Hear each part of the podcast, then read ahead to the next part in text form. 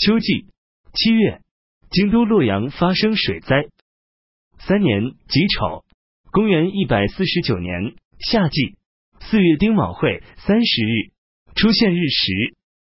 秋季八月乙丑三十日，有一星出现在天市星旁。京都洛阳发生水灾。九月己卯十四日，发生地震。庚寅二十五日，再次发生地震。有五个郡和封国发生山崩。冬季十月。太尉赵介被免职，任命司徒元汤为太尉，擢升大司农。河内任张兴为司徒。同年，前任朗陵侯国相荀叔去世。荀叔年轻时不仅学问渊博，而且德性高尚。当时最著名的贤人李固、李英，都像对待老师一样的尊崇他。荀叔在朗陵侯国任职，治理政事明快果断。被人们奉若神明。荀叔共有八个儿子：荀简、荀滚、荀敬、荀涛、荀汪、荀爽、荀肃、荀专，都享有盛名。当时人称他们为八龙。荀叔所居住的李明，原来叫西好里，颍阴县令渤海人苑康，因从前高阳市有八个多才的儿子，就将西好里改名为高阳里。李英性格简朴正直，跟人很少交往，只把荀叔当作老师，和同郡人陈结交。荀爽曾经去拜见李英，就是给李英驾车。回来后，他高兴地说：“今天我竟得以为李军驾车了。”李英就是这样被人倾慕。陈出身贫贱，担任颍川郡西门亭长。同郡人钟浩以行为厚著称。前后九次被三公府征聘，年龄和辈分都远在臣之上，却跟臣成为好友。钟浩原任郡公曹，后被征聘到司徒府去任职。他向郡太守辞行时，郡太守问：“谁可以接替你的职务？”钟浩回答说：“如果您一定想要得到合适的人选，西门亭长陈可以胜任。”陈听到消息后说：“中军似乎不会推荐人。”不知为什么单单举荐我，于是郡太守就任命成为郡公曹。当时中常侍侯览嘱托郡太守高伦任用自己所推荐的人为例，高伦便签署命令，将这个人命为文学院。臣知道这个人不能胜任，就拿着高伦签署的命令求见，对高伦说：“这个人不可任用。然而侯长氏的意旨也不可违抗。”不如由我来签署任命，这样的话就不会玷污您完美的品德。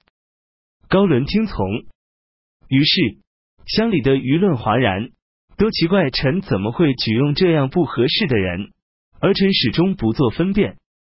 后来高伦被征召到朝廷去担任尚书，郡太守府的官吏和士绅们都来为他送行，一直送到伦氏县。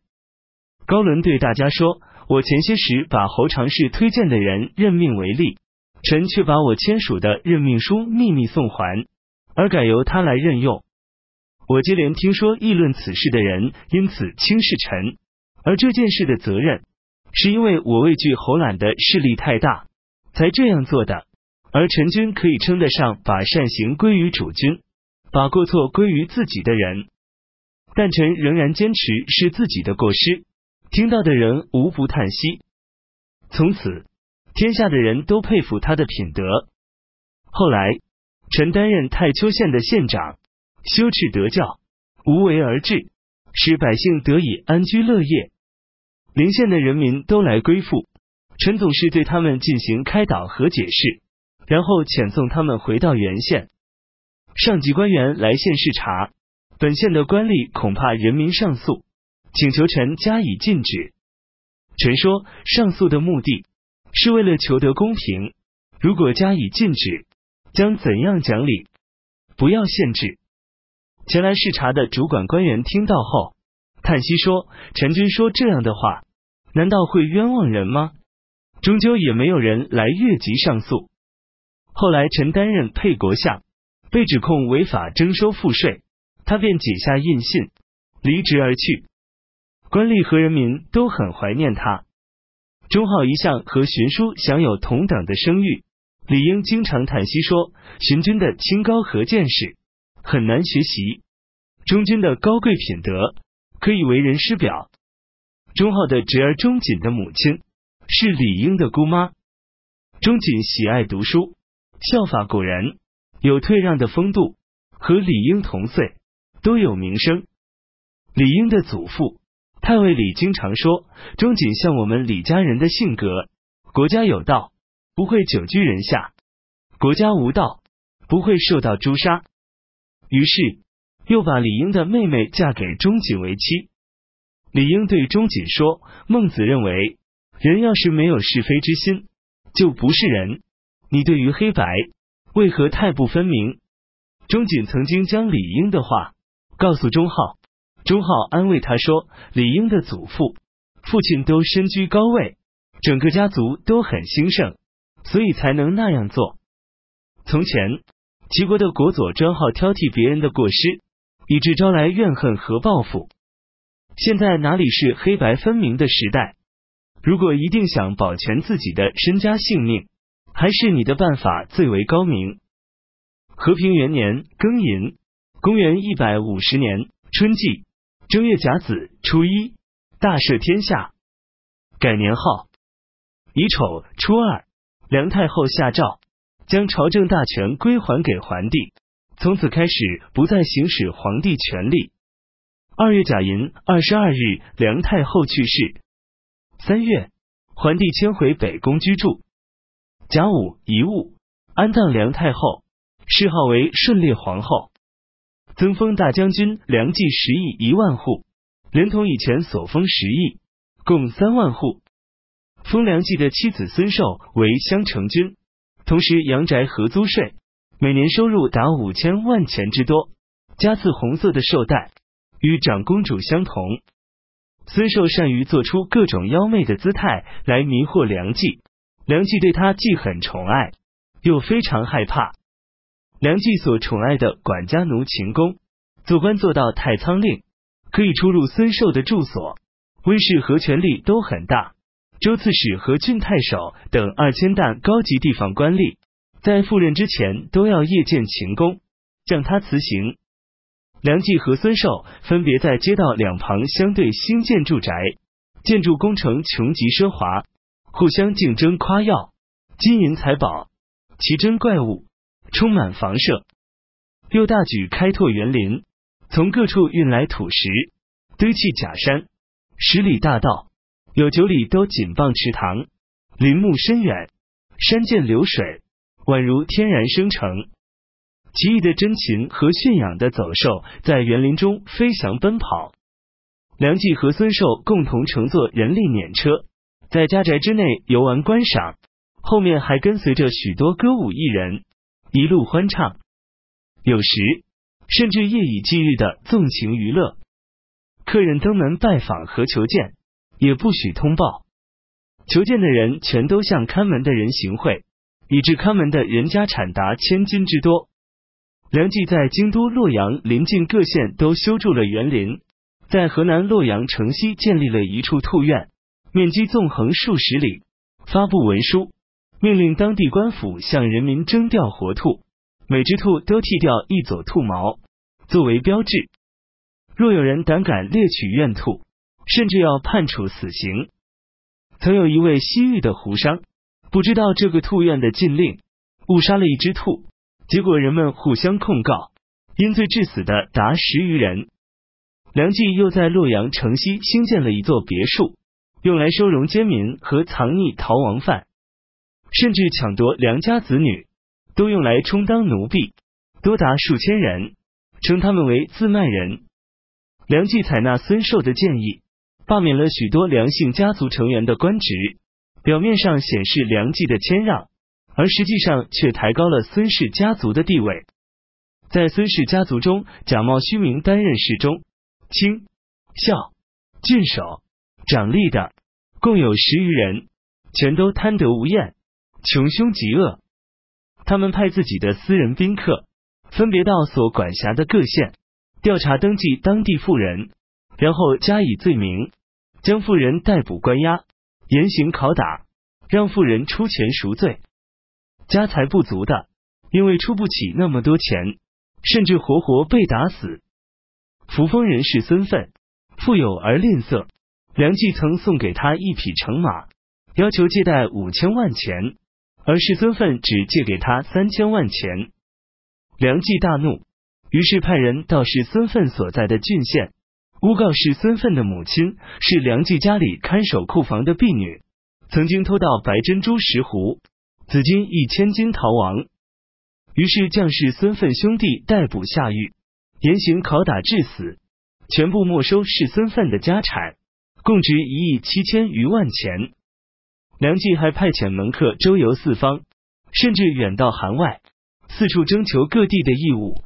而这些被派出的门客，又都仗着梁冀的势力横征暴敛，抢夺百姓的妻子和女儿，殴打地方官，利和士族。他们所到之处，都激起怨恨。是日使朱穆，因为自己是梁冀过去的属吏，向梁冀上书进谏说：大将军的地位和申国国君一样的尊贵，位居三公之上。只要一天行善，天下无不感恩；只要一天作恶，四海立即沸腾。近来官府和民间都已十分穷困，又加上水灾和虫灾的侵害。京都、洛阳各官府的费用增多，皇帝下诏征调的款项有时高达平时的十倍，而地方的各级官府都说库里没有现钱，全都要向百姓征收，于是用鞭子抽打、残酷榨取，强迫凑足数目。朝廷征收的赋税已经十分沉重，官吏私人的聚敛更是变本加厉。州牧和郡太守等地方高级官吏。大多数不是有品德的人选，他们都贪得无厌，对待百姓如同对待盗贼和仇敌。百姓有的在官府的鞭击棒打之下毙命，有的不堪忍受追逼勒索而自杀。而且这些掠夺百姓的暴行，都用于大将军府的名义，就使将军受到天下的怨恨，官吏和百姓都感到伤心悲痛，在路上嗟叹。过去。在永和末年，朝廷纲纪稍有松弛，颇让百姓失望。只不过四五年时间，就弄得全国财政空虚，户口流散，百姓离心离德。马冕之徒乘机起兵，在荆州和扬州之间，几乎酿成大祸。信赖梁太后开始主持朝政，清静无为，朝廷内外齐心合力，才得以讨平。现在。百姓的忧惧，较之永和末年更为严重。如果对内不能发扬仁爱之心，予以容忍，对外又没有保全国家的方略，是不可能获得长治久安的。大将相等朝廷大臣，跟国家君主同为一体，共乘一车奔驰，共坐一船渡河。车辆一旦颠翻，舟船一旦倾覆，大家实际上是患难与共的。怎么可以抛弃光明，投向黑暗？怎么可以走在危险的路上，却自以为平安？又怎么可以在主上孤单而时局艰难之际，毫不在意？应该及时裁撤那些不称职的州牧和郡太守，节省兴建宅地和园林池塘的费用，拒绝接受各郡和各封国奉送的礼物，对内表明自己的高贵品德，对外解除人民的疑惑。使仗势为恶的奸吏无所依靠，负责监察的官吏得以尽职。法纪伸张以后，远近将一片清平，将军就会地位更加尊贵，事业更加显赫，明德将永垂于世。梁冀没有采纳。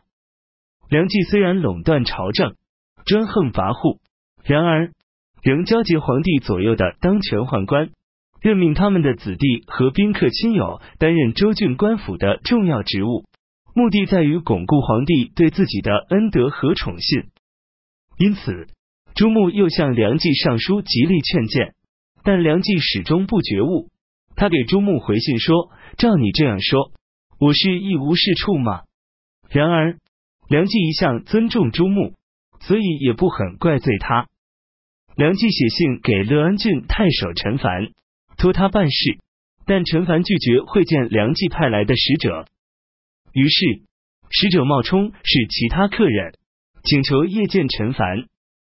陈凡大怒，将使者鞭打而死。陈凡因罪被贬为五县县令。